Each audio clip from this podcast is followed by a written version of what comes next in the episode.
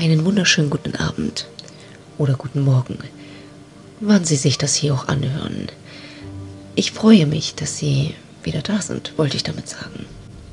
Wir lesen einfach auch mal das Buch von Anne Frank, denn ich finde, dieses Tagebuch ist sehr lehrreich, witzig, traurig. Aber dieses Mädchen war, sie war einfach wundervoll. Geboren wurde Anne Frank am 12. Juni 1929. Ihre Schwester Margot war drei Jahre älter. Die Vorfahren von Papa Ottos Seite stammten aus einer großbürgerlichen deutsch-jüdischen Familie in Frankfurt. Ihre Mama Edith, geborene Holländer und ebenfalls Jüdin, war die Tochter eines wohlhabenden Fabrikanten aus Aachen.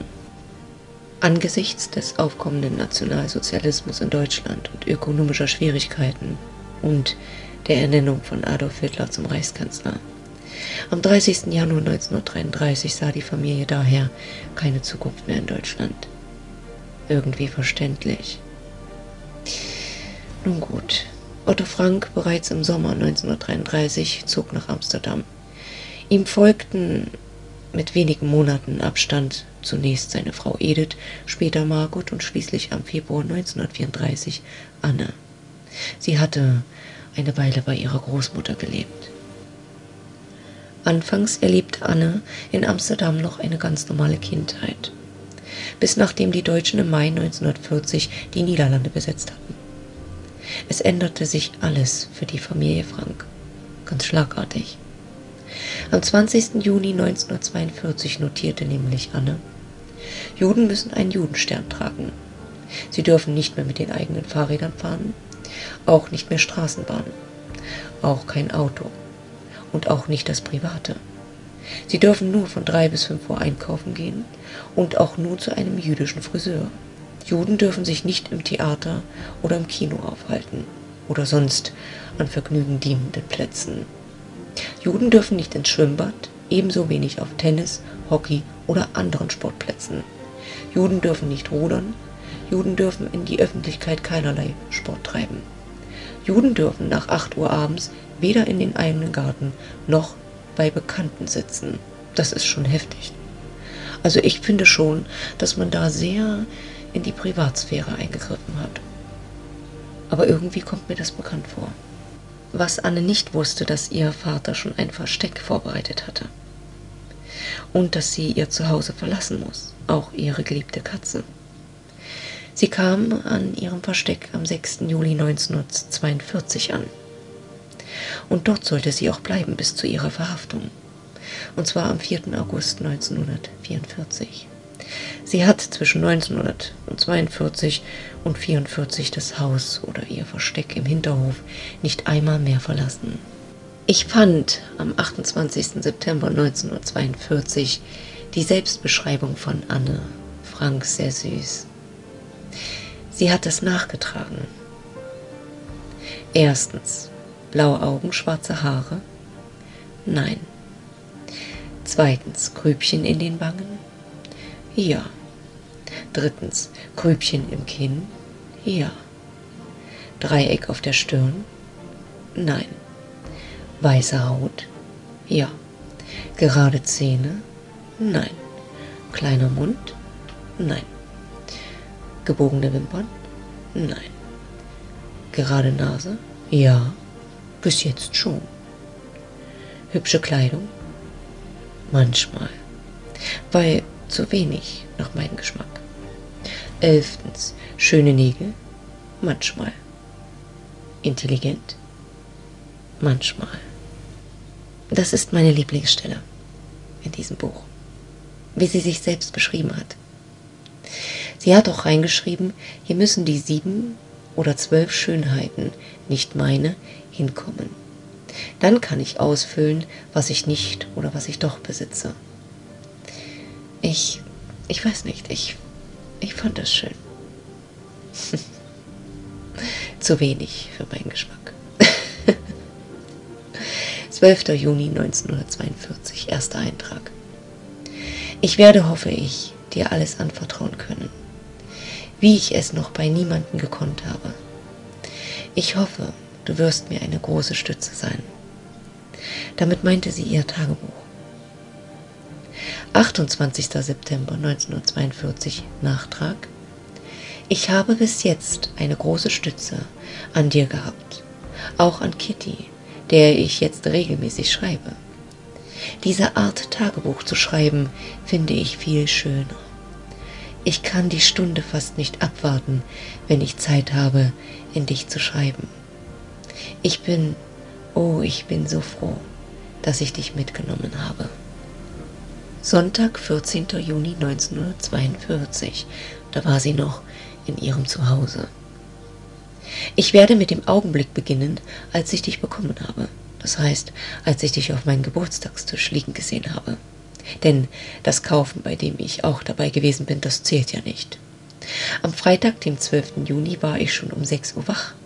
Und das ist sehr begreiflich, da ich Geburtstag hatte. Aber um 6 Uhr durfte ich noch nicht aufstehen, also musste ich meine Neugier noch bis Viertel vor sieben bezwingen. das kennen wir irgendwie alle. Dann ging es nicht länger. Ich lief ins Esszimmer, wo mich meine Katze schon begrüßte, mit Purzelbäumen. Kurz nach sieben ging ich zu Papa und Mama und dann ins Wohnzimmer, um meine Geschenke auszupacken. An erster Stelle warst du es, die ich zu sehen bekam und was wahrscheinlich eines von meinen schönsten Geschenken ist. Okay, also wenn wir heutzutage unseren Kindern ein Tagebuch schenken, sehen sie die Gesichter? Überlegen Sie mal. Also, ich sehe das Gesicht meiner Tochter, wenn ich ihr ein Tagebuch schenken würde. es war einfach eine wunderbare Zeit, eine ganz andere Zeit. Okay. Dann ein Strauß Rosen, eine Topfpflanze und zwei Pfingstrosen. Von Papa und Mama habe ich eine blaue Bluse bekommen. Ein Gesellschaftsspiel und eine Flasche Traubensaft. Und der hatte irgendwie ein wenig nach Wein geschmeckt. Aber er wird ja aus Trauben gemacht. Ein Puzzle, Creme, Geld und ein Gutschein für Bücher. Meine Güte, das war ja reichlich. Nun viele Süßigkeiten und eine Erdbeertorte von Mutter. Auch ein Brief von Omi. Ganz pünktlich. Aber das ist natürlich Zufall. Und dann kam auch schon meine Freundin Hanneli. Und dann sind wir los und zur Schule gegangen. Dann habe ich noch die Lehrer und Schüler mit Keksen bewirtet. Und dann ging es wieder an die Arbeit. Ich kam erst um fünf Uhr nach Hause, weil ich zum Turnen gegangen war obwohl ich nicht mitmachen darf, da ich mir leicht Arme und Beine ausrenke. Und für meine Klassenkameraden Volleyball als Geburtstagsspiel ausgesucht habe. Samstag, 20. Juni 1942. Es ist für jemanden wie mich ein eigenartiges Gefühl, Tagebuch zu schreiben. Nicht nur, dass ich noch nie geschrieben habe, sondern ich denke auch, dass sich später keiner, weder ich noch ein anderer, für die Herzensergüsse eines 13-jährigen Schulmädchens interessieren wird. Aber darauf kommt es nicht an. Ich habe Lust zu schreiben. Ich will mir vor allem alles Mögliche gründlich von der Seele reden. Papier ist geduldiger als Menschen. Dieses Sprichwort fiel mir ein, als ich an einem meiner leicht melancholischen Tage gelangweilt am Tisch saß, den Kopf auf den Händen und vor Schlafheit nicht wusste, ob ich weggehen oder lieber zu Hause bleiben sollte, und schließlich sitzen blieb und weiter grübelte. Oh, in der Tat, Papier ist geduldig. Und weil ich nicht die Absicht habe, dieses kartonierte Heft mit dem hochtrabenden Namen Tagebuch jemals jemanden lesen zu lassen, es sei denn, ich würde irgendwann in meinem Leben den Freund oder die Freundin finden. Hm, ist auch egal. Nun bin ich bei dem Punkt angelangt, an dem die ganze Tagebuchidee angefangen hat. Ich habe keine Freundin. Um noch deutlicher zu sein, muss hier eine Erklärung folgen. Denn niemand kann verstehen, dass ein Mädchen von 13 ganz allein auf der Welt steht. Das ist nicht wahr. Ich habe liebe Eltern, eine Schwester von 16, ich habe alles zusammengezählt, mindestens 30 Bekannte oder was man so Freundinnen nennt.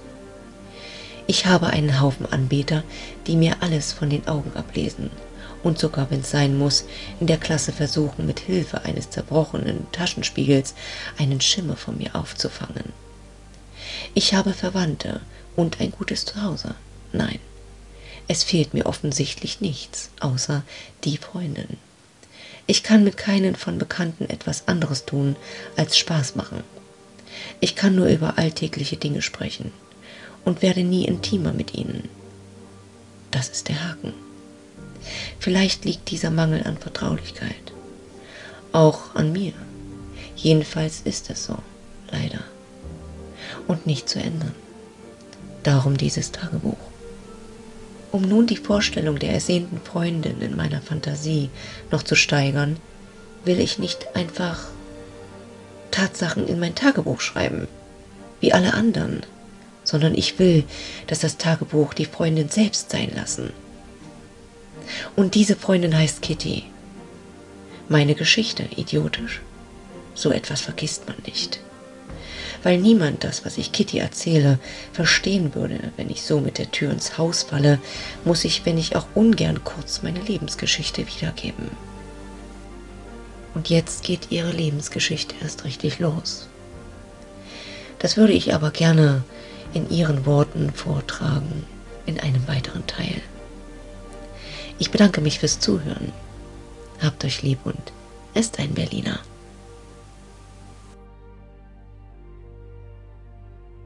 Mein Vater, der liebste Schatz von einem Vater, den ich je getroffen habe, heiratete erst mit 36 Jahren meine Mutter, die damals 25 war.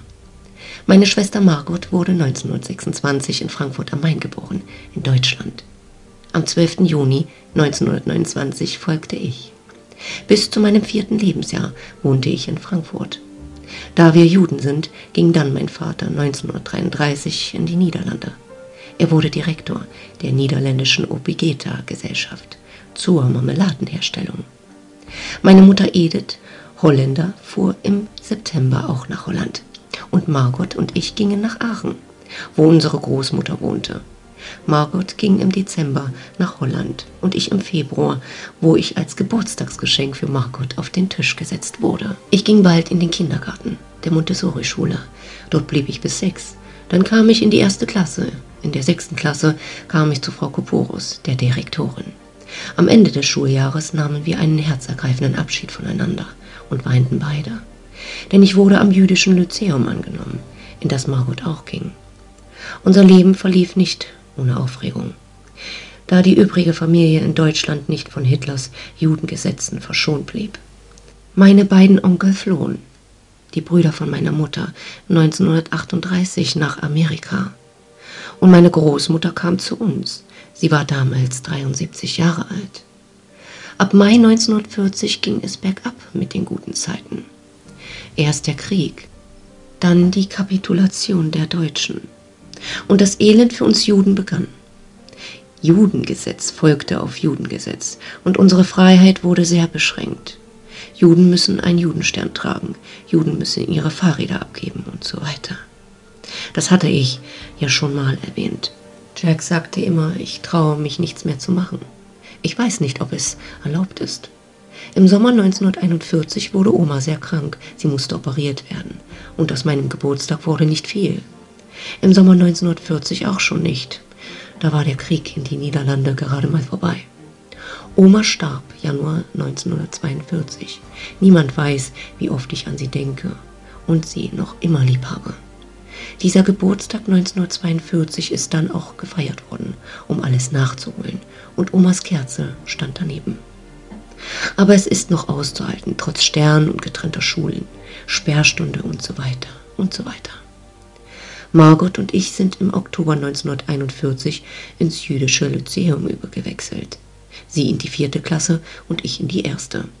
Uns Vieren geht es immer noch gut, und so bin ich dann bei den heutigen Datum angelangt an dem die feierliche Einweihung meines Tagebuchs beginnt, dem 20. Juni 1942. Liebe Kitty, dann fange ich gleich an. Es ist schön ruhig, Vater und Mutter sind ausgegangen. Margot ist mit ein paar jungen Leuten zu ihren Freundinnen. Ich spiele in der letzten Zeit auch sehr viel, sogar so viel, dass wir fünf Mädchen einen Club gegründet haben. Der Club heißt der kleine Bär minus zwei. Ein verrückter Name, der auf einem Irrtum beruht. Wir wollten einen besonderen Namen und dachten wegen unseren fünf Mitgliedern sofort an die Sterne, an den kleinen Bären. Wir meinten, er hätte fünf Sterne, aber da haben wir uns geirrt. Er hat sieben. Genau wie der große Bär. Daher das Minus zwei. Ilse Wagner hat ein Ping-Pong-Spiel und das große Esszimmer der Wagners steht uns immer zur Verfügung. Da wir Ping-Pong-Spielerinnen vor allem im Sommer gerne Eis essen und das Spielen warm macht, endet es meistens mit einem Ausflug zum nächsten Eisgeschäft. Das für Juden erlaubt ist, die Oase oder das Delphi. Nach Geld oder Portemonnaie suchen wir überhaupt nicht mehr. Denn in der Oase ist es meistens so voll, dass wir immer einige großzügige Herren aus unserem weiten Bekanntenkreis oder den einen oder anderen Verehrer finden, die uns mehr Eis anbieten, als wir in der Woche essen können. Ich nehme an, du bist ein bisschen erstaunt über die Tatsache, dass ich so jung bin, über Verehrer spreche. Leider in einigen Fällen, auch nicht leider, scheint dieses Übel auf unserer Schule unvermeidbar zu sein. Sobald mich ein Junge fragt, ob er mit mir nach Hause radeln darf und wir ein Gespräch anfangen, kann ich in neun von zehn Fällen damit rechnen, dass der betreffende Jüngling die Gewohnheit hat, sofort in Feuer und Flamme zu geraten und mich nicht mehr aus den Augen lässt. Nach einiger Zeit legt sich die Verliebtheit aber wieder. Vor allem, weil ich mir aus feurigen Blicken nicht viel mache und lustig weiter radel. Wenn es mir manchmal zu bunt wird, schlenkere ich ein bisschen mit dem Rad. Die Tasche fällt runter und der junge Mann muss anstandshalber absteigen. Wenn er mir die Tasche zurückgegeben hat, habe ich längst ein anderes Gesprächsthema angefangen. Das sind aber noch die Unschuldigen. Es gibt auch einige, die mir Kusshändchen zuwerfen oder versuchen, mich in den Arm zu nehmen. Aber da sind sie bei mir an der falschen Adresse. Ich steige ab und weigere mich weiter, seine Gesellschaft in Anspruch zu nehmen. Oder ich spiele die Beleidigte und sage ihm klipp und klar, er könne nach Hause gehen. Sohn. Der Grundstein für unsere Freundschaft ist gelegt. Bis morgen. Deine Anne. Sonntag, 21. Juni 1942. Liebe Kitty. Unsere ganze Klasse bibbert. Der Anlass ist natürlich die anstehende Lehrerkonferenz. Die halbe Klasse schließt Wetten über Versetzungen oder Sitzenbleiben ab. Miep, meine Nachbarin und ich lachen uns kaputt über unsere beiden Hintermänner. Pim und Jack, die schon ihr ganzes Ferienkapital verwettet haben. Du wirst versetzt. Von wegen. Doch. So geht es von morgens bis abends. Weder flehende Blicke noch meine Wutausbrüche können die beiden zur Ruhe bringen. Meiner Meinung nach müsste ein Viertel der Klasse sitzen bleiben. Solche Trottel sitzen hier drin. Aber Lehrer, sind die launenhaftesten Menschen, die es gibt. Vielleicht sind sie ausnahmsweise auch mal launenhaft in der richtigen Richtung. Für meine Freundinnen und mich habe ich nicht so viel Angst. Wir werden wohl durchkommen. Nur in Mathe bin ich unsicher. Naja, abwarten. Bis dahin sprechen wir uns gegenseitig Mut zu. Ich komme mit allen Lehrern und Lehrerinnen ziemlich gut aus. Es sind insgesamt neun. Sieben männliche und zwei weibliche. Herr Giesing, mein Mathelehrer, war eine Zeit lang sehr böse auf mich, weil ich so viel schwätze. Eine Ermahnung folgte nach der anderen, bis ich eine Strafarbeit bekam. Ich sollte einen Aufsatz über das Thema Schwatzliese schreiben. Eine Schwatzliese. Was kann man darüber schreiben? Aber ich machte mir erst noch keine Sorgen, steckte das Hausaufgabenheft in die Tasche und versuchte mich ruhig zu verhalten. Abends, als ich mit den anderen Aufgaben fertig war, entdeckte ich plötzlich den Eintrag für den Aufsatz. Mit dem Füllerende im Mund fing ich an, über das Thema nachzudenken.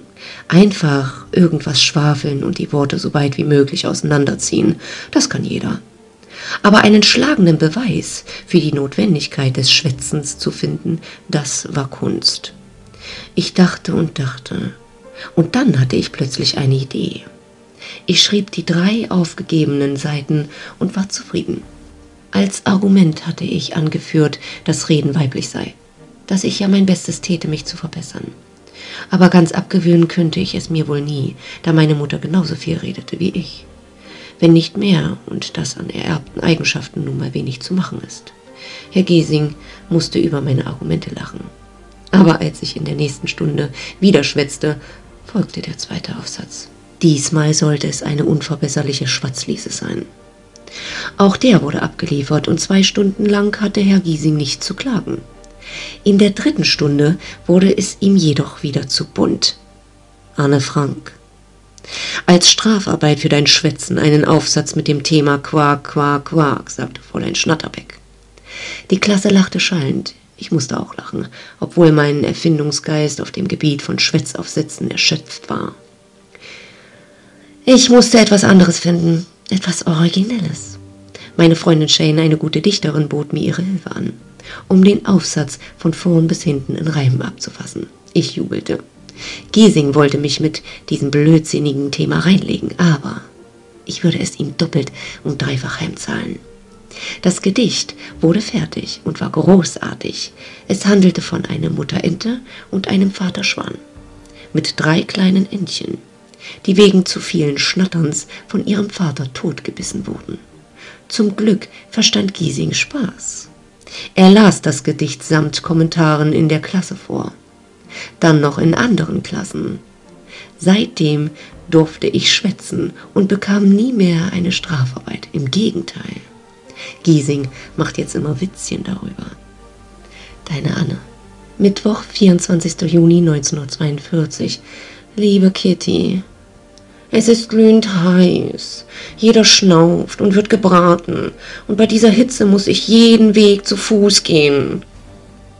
Jetzt merke ich erst, wie angenehm eine Straßenbahn ist, vor allem eine offene. Aber dieser Genuss ist uns Juden nicht mehr beschieden. Für uns sind Schusters Rappen jetzt genug. Gestern musste ich in der Mittagspause zum Zahnarzt. Von unserer Schule ist es ein langer Weg. Nachmittags schlief ich im Unterricht dann auch fast ein. Ein Glück, dass einem die Leute von selbst etwas zu trinken anbieten. Die Schwester bei Zahnarzt war wirklich eine herzliche Frau. Das einzige Fahrzeug, was wir noch benutzen dürfen, ist die Fähre. Der Fährmann nahm uns sofort mit, als wir ums Übersetzen baten. An den Holländern liegt es nun wirklich nicht, dass wir Juden es so schlecht haben. Ich wünschte nur, dass ich nicht mehr zur Schule müsste. Mein Fahrrad ist in, den Osterferien nämlich gestohlen worden und Muttersrat hat Vater Christen zur Aufbewahrung gegeben. Ja, aber zum Glück nähern sich die Ferien in Windeseile. Noch eine Woche und dann ist das Leid vorbei. Gestern Morgen habe ich etwas Nettes erlebt. Als ich am Fahrradabstellplatz vorbeikam, rief mich jemand. Ich schaute mich um und sah einen netten Jungen hinter mir stehen, den ich am vorgehenden Abend bei Wilma getroffen habe. Er ist ein Cousin um drei Ecken von ihr und Wilma ist eine Bekannte. Ich fand sie erst ganz nett, das ist sie ja auch, aber sie spricht den ganzen Tag über nichts anderes als über Jungen. Und, und das wird langweilig. Der Junge kam ein bisschen schüchtern und näher und stellte sich also als Hello Silberberg vor. Ich, ich war erstaunt. Ich wusste nicht so recht, was er wollte. Aber das stellte sich schnell heraus. Er wollte meine Gesellschaft genießen und mich zur Schule begleiten. Wenn du sowieso in dieselbe Richtung gehst, dann komme ich mit, antwortete ich. Und so gingen wir zusammen.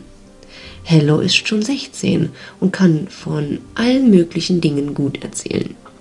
Heute Morgen hat er wieder auf mich gewartet und in Zukunft wird es wohl so bleiben. Deine Anna. Mittwoch, 1. Juli 1942. Liebe Kitty. Bis heute hatte ich nun wirklich keine Zeit zum Schreiben. Donnerstag war ich den ganzen Nachmittag bei Bekannten. Freitag hatten wir Besuch und so ging es weiter bis heute. Helle und ich, wir haben uns in dieser Woche gut kennengelernt. Er hat mir viel von sich erzählt. Er stammt aus Gelsenkirchen und ist hier in den Niederlanden bei seinen Großeltern. Seine Eltern sind in Belgien. Für ihn gibt es keine Möglichkeit, dorthin zu kommen. Hello hat ein Mädchen. Ursula. Ich kenne sie. Sie ist ein Muster an Sanftmut und Langeweile. Nachdem er mich getroffen hat, hat Hello entdeckt, dass er an Ursels Seite einschläft. Ich bin also ein Wachhaltemittel.